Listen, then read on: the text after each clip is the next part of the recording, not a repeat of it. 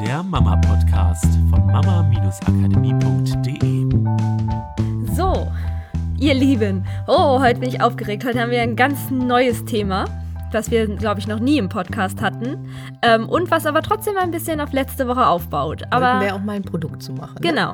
Aber erstmal ist hier der Mama-Podcast mit Miriam und Katrin. Hallo.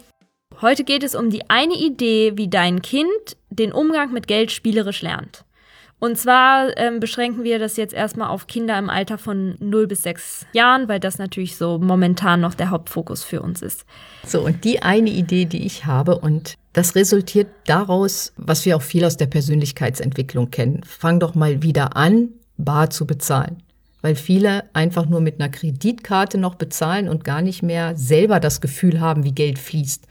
Sondern das ist einfach nur noch eine Zahl und ich halte die Karte irgendwo hin. Ja, nicht mal mehr eine Zahl, weil du sie Genau, ja auf nicht mal mehr oft siehst, ne, auf der Karte. Genau. Also wenn du deine Abbuchung kontrollierst, vielleicht noch, aber die, die nicht so ganz regelmäßig draufschauen und nicht so ein Programm haben, vielleicht wo sie ihr Geld mit managen, ist das Gefühl, glaube ich, für wie Geld fließt, einfach ein bisschen verloren gegangen.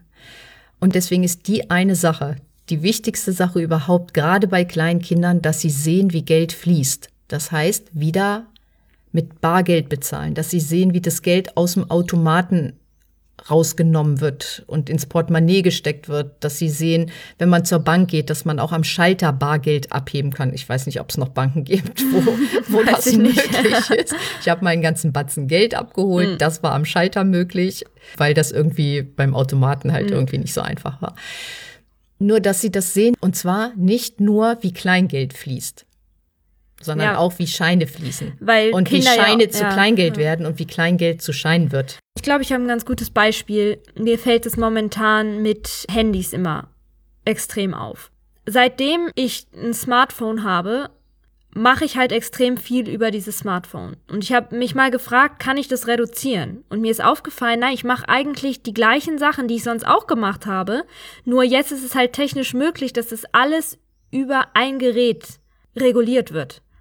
Also das heißt, ich steuere die Anlage über das Smartphone, ich mache Musik an über das Smartphone, ich, na gut, lesen tue ich jetzt nicht so viel über das Smartphone, aber andere lesen halt darüber, ich schreibe über das Smartphone mit Leuten, ich telefoniere und früher waren das halt alles unterschiedliche Geräte. Ich musste zur Anlage gehen und eine CD einlegen. So, was ist das, was mein Kind sieht? Mein Kind sieht mich nur am Smartphone. Wenn ich die Sachen machen würde wie früher, dann würde es ja sehen, oh, Mama macht Musik an. Es, sie geht zur Anlage, legt eine CD ein oder eine Platte, ich hatte früher auch einen Plattenspieler und macht Musik an. Und jetzt nimmt sie sich ein Buch und liest. Und jetzt nimmt sie sich das Telefon und telefoniert. Und jetzt nimmt sie sich eine Fernbedienung und schaltet den Fernseher an oder eine Fernsehzeitung und guckt, was es im Fernsehen gibt oder was auch immer man alles machen kann. Ja, wie viel darüber gesteuert wird. Und das Kind sieht aber nur, oh, Mama hängt schon wieder am Smartphone. Ich will auch. Und genau das sehe ich halt bei Geld auch so. In dem Moment, wo du wieder anfängst, mehr mit Bargeld zu bezahlen, wird das was Reales für das Kind. Nicht nur etwas, was über eine Karte läuft und das Kind kann noch gar keine Zahlen lesen, geschweige denn rechnen. Aber wenn es einen 50-Euro-Schein in der Hand hat und es gibt es der Kassiererin und kriegt 20 Euro zurück und ein bisschen Kleingeld, dann ist das was Konkretes. Da kann das Gehirn anfangen, was zu verarbeiten und eine Struktur mit aufbauen. Und ich glaube, das ist, weswegen das mit dem Bargeld so wichtig ist, dass das Gehirn was hat, woran es arbeiten kann, weil nur mit, da wird eine Karte drauf gehalten, kann es keine Struktur aufbauen. Da hält es Karten überall drauf und weiß nicht, was dahinter passiert. Und es geht ja darum, Prozesse, die im Hintergrund laufen, ins Bewusstsein zu holen, damit das Kind weiß, was mit Geld passiert. Ja, oder dass das Kind auch irgendwann mal erkennt, ah, der 50-Euro-Schein ist mehr wert als der 20-Euro-Schein. Genau, wie du gesagt hast, halt auch aus, aus Scheingeld wird Kleingeld. Ne? Genau. Wir haben uns mal mit Bekannten unterhalten, die wirklich viel Geld haben. Also für uns wirklich viel im Millionenbereich. Was ist der Unterschied, wenn Sie sich vorstellen, Sie hören Geld? Oh ja, sie hat uns gefragt, also wir waren mehrere Leute, und sie hat uns gefragt, ähm, was hörst du, wenn du an Geld denkst? Kannst dich ja mal selber fragen, was hörst du, wenn du an Geld denkst?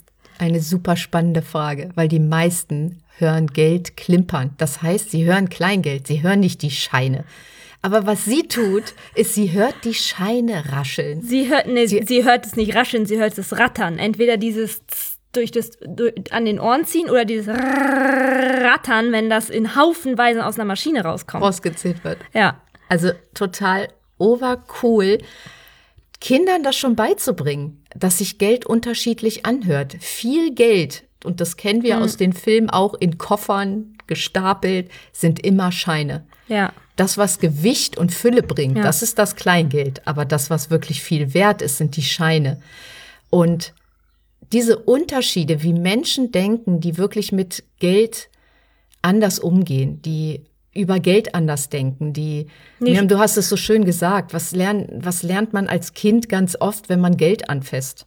Wasch Ja. dir die Hände, Geld ist schmutzig. Das ist die Erinnerung, die ich habe, wenn ich an die Zeit bis sechs Jahre zurückdenke. Mein Erstkontakt mit Geld war immer, Geld ist schmutzig, wasch dir die Hände, steck es nicht im Mund. Gut, das ist vielleicht auch wirklich nicht so intelligent, aber ähm, wasch dir die Hände, damit du die Hände nicht in den Mund steckst, nachdem du Geld angefasst hast. Das heißt, meine erste Erfahrung mit Geld ist, Geld ist bar.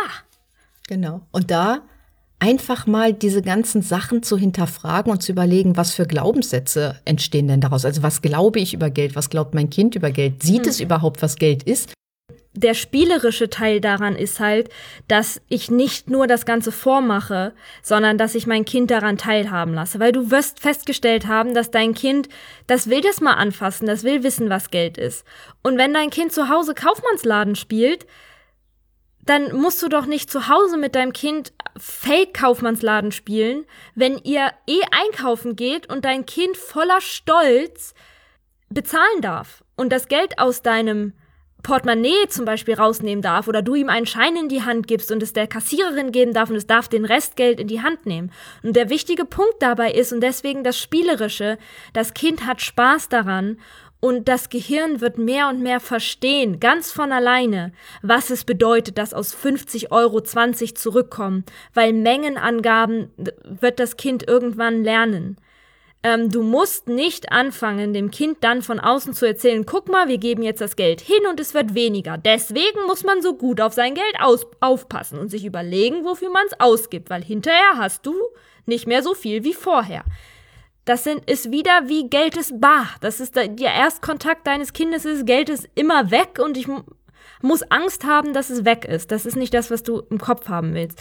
Gib deinem Kind dieses spielerische, boah, cool, guck mal, und dann gebe ich das und dann kriege ich was wieder und dann klimpert es und es wird kleiner und am Ende ist es weniger, aber wenn ich zum Automaten gehe, dann kommt da wieder was und Mama geht arbeiten und dadurch kommt Geld und das ist ja cool und dadurch entsteht ei- eine konkrete Struktur und das ist das, was wir brauchen. Etwas Konkretes, Handfestes, was nicht in Wolken gepackt ist und auch aber nicht unnötig mit Bedeutung aufgeladen, sondern einfach nur nüchtern betrachtet, wie es ist. Ich gebe Genau. was hin, ich krieg was anderes zurück. Und das ist der erste, wirklich erste Schritt. Ja. Deswegen gehen wir jetzt nicht auf Taschengeld oder ähnliches ein, Ja. sondern es geht erstmal darum, dass Kinder wieder sehen, dass wenn sie etwas irgendwo kaufen, dass etwas von dem Geld weggeht, dass man was wiederkriegt, dass man vielleicht von jemandem Geld kriegt. Also, dass man das einfach sieht. Ja, sieht, wo Geld fließt. Ja, genau. Und das halt spielerisch zu gestalten. Ich glaube, es braucht auch gar nicht immer Spiele. Es braucht den Alltag als Spiel. Und das ist deswegen unser einer Tipp,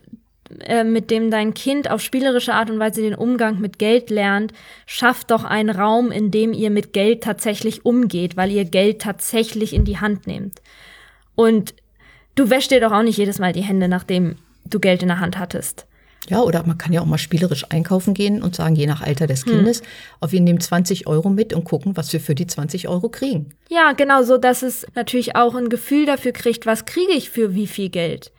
Ne? Genau. Ja. Also das wäre dann der nächste Schritt, Ja. wieder erst zu sehen, Geld Genau, je nach fließt. Alter. Ein sechsjähriges Kind kann das natürlich schon mehr erfassen. Was kriege ich vielleicht für, dass ich für 20 Euro weniger kriege als für 50 Euro als ein Zweijähriges. Das freut sich erstmal darüber, dass es das Geld in der Hand hat und es knistert. Genau, und so beugst du natürlich auch schrittweise dem Problem vor, dass Kinder ja zunehmend auf Kredit oder Kinder, Jugendliche, junge Erwachsene zunehmend auf Kredit Sachen kaufen und diesen Überblick verlieren.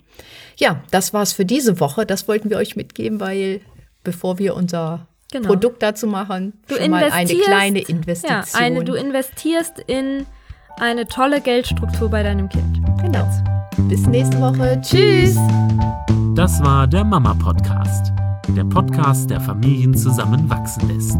Mehr zu uns unter mama-akademie.de.